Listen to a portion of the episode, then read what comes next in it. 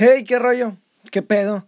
Soy otra vez yo, David Jr., invitándolos a que escuchen de nueva, de nueva cuenta. qué pedo. Este podcast, La mente de David Jr. Hice este podcast muy pronto debido a que el anterior era un podcast a un tanto personal, no tenía nada que ver con una reflexión un poco más general, era algo más introspectivo para mí, que si les ayuda a ustedes, chingón, y si no, pues no pasa nada. Por eso quise hacer otra vez un podcast que sea un tanto más general, un tanto para una reflexión de todos. El día de hoy quiero hablar acerca de una de las cuestiones que más me han dado de qué pensar o que más me ha sucedido desde que entré a la carrera de comunicación. Yo decidí entrar a, comunicación por, por diversos motivos. O sea, yo realmente eh, cuando decidí entrar a comunicación era porque estaba seguro de que eso era lo que quería para mí. De que era, de que es, es lo mío. Hasta ahorita es lo mío y no me he arrepentido en lo absoluto de mi decisión.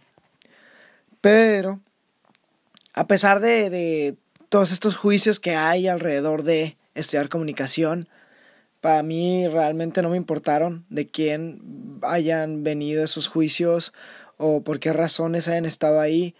Es como está bien, piensa lo que quieras, pero al final de cuentas es lo que yo quiero de mi vida y estoy seguro.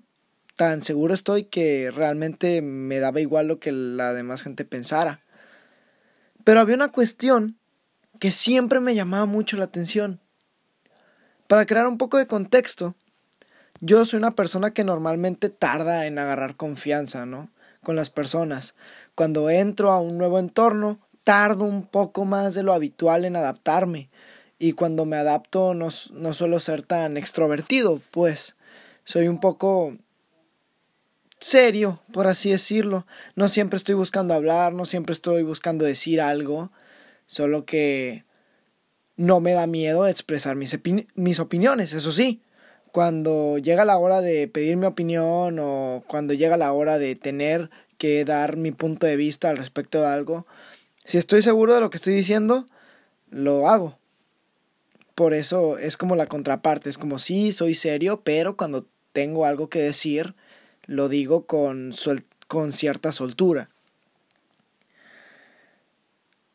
Entonces, cuando estoy, por ejemplo, estaba yo trabajando como una especie de mini super. Y yo era muy serio. Me, me limitaba nada más a, ah, buenas tardes, buenos días, eh, ok, sí, gracias, atiendo la orden. Y levemente una que otra plática, un leve cotorreo, pero normalmente he sido una persona tranquila, pues. No que sea serio, pero soy muy tranquilo y no siempre estoy buscando qué decir, pues. Entonces, recuerdo que mi jefe un día, un día me preguntó, oye, ¿y tú qué vas a estudiar? Yo le dije que, que, de verdad, yo le dije que comunicación. Y él me dice, ¿cómo vas a estudiar comunicación si ni hablas? Si ni dices nada. Y yo no le contesté, ¿no? Fue como, jaja, o sea, me reí, seguí el chiste. No lo tomé mal tampoco. Es como, está bien, entiendo por qué lo dice. Y no solo él me lo dijo, una que otra persona en mi vida se me atravesó y me dijo, neta, comunicación. Si tú, si tú no hablas, no estás diciendo cada rato.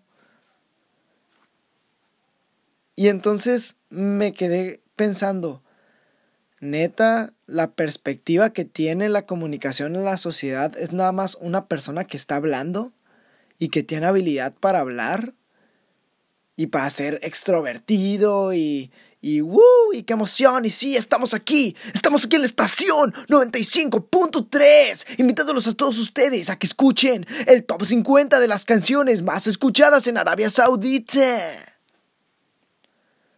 Es como, pues sí, es parte, pero no lo es todo. Yo no hablo cuando no tengo nada que decir. Yo no hablo por hablar. Si tú crees que estudiar comunicación es una persona que habla por hablar, ay, güey. sí tenemos ahí una idea mala, ¿no? Un buen comunicólogo, como lo veo yo, como discúlpenme si no es así, pero una persona, un licenciado en comunicación preparado, no es la persona que habla, no es la persona que dice, porque hablar lo podemos hacer todos, lo puede hacer cualquiera, y eso no está mal. No es porque diga, no es porque esté demeritando la habilidad de comunicólogos, está bien, si tienes habilidad para hablar, qué chingón, pero hablar lo puede hacer cualquiera. Lo que no puede hacer cualquiera es hablar cuando se tiene que hacer, en el momento oportuno. Hablar cuando realmente tenemos algo que decir, no hablar por hablar. Por eso comúnmente soy una persona tranquila, seria.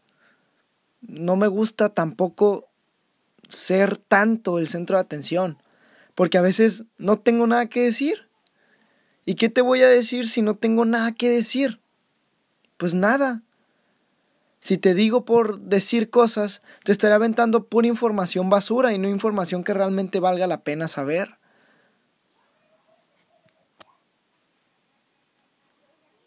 Entonces, es eso, a la conclusión a la que llego.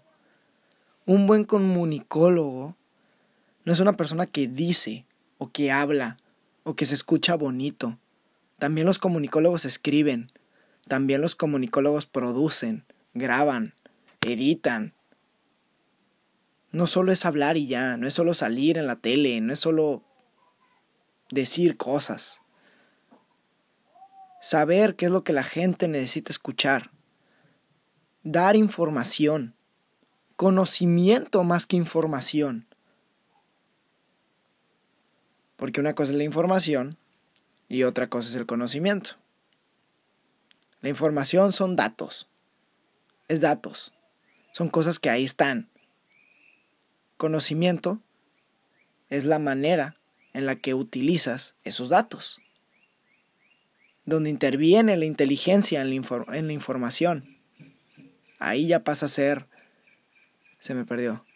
Ahí ya pasa a ser conocimiento utilizar de buena manera la información. Es todo. Como conclusión, si tú crees que comunicación es simplemente hablar, es simplemente salgo en la tele diciendo cosas y teniendo habilidad, no quiere decir que estés mal, sino que solo sabes una parte. Te falta comprender que también una persona que se quiere dedicar a la comunicación, probablemente es porque tenga algo que decir.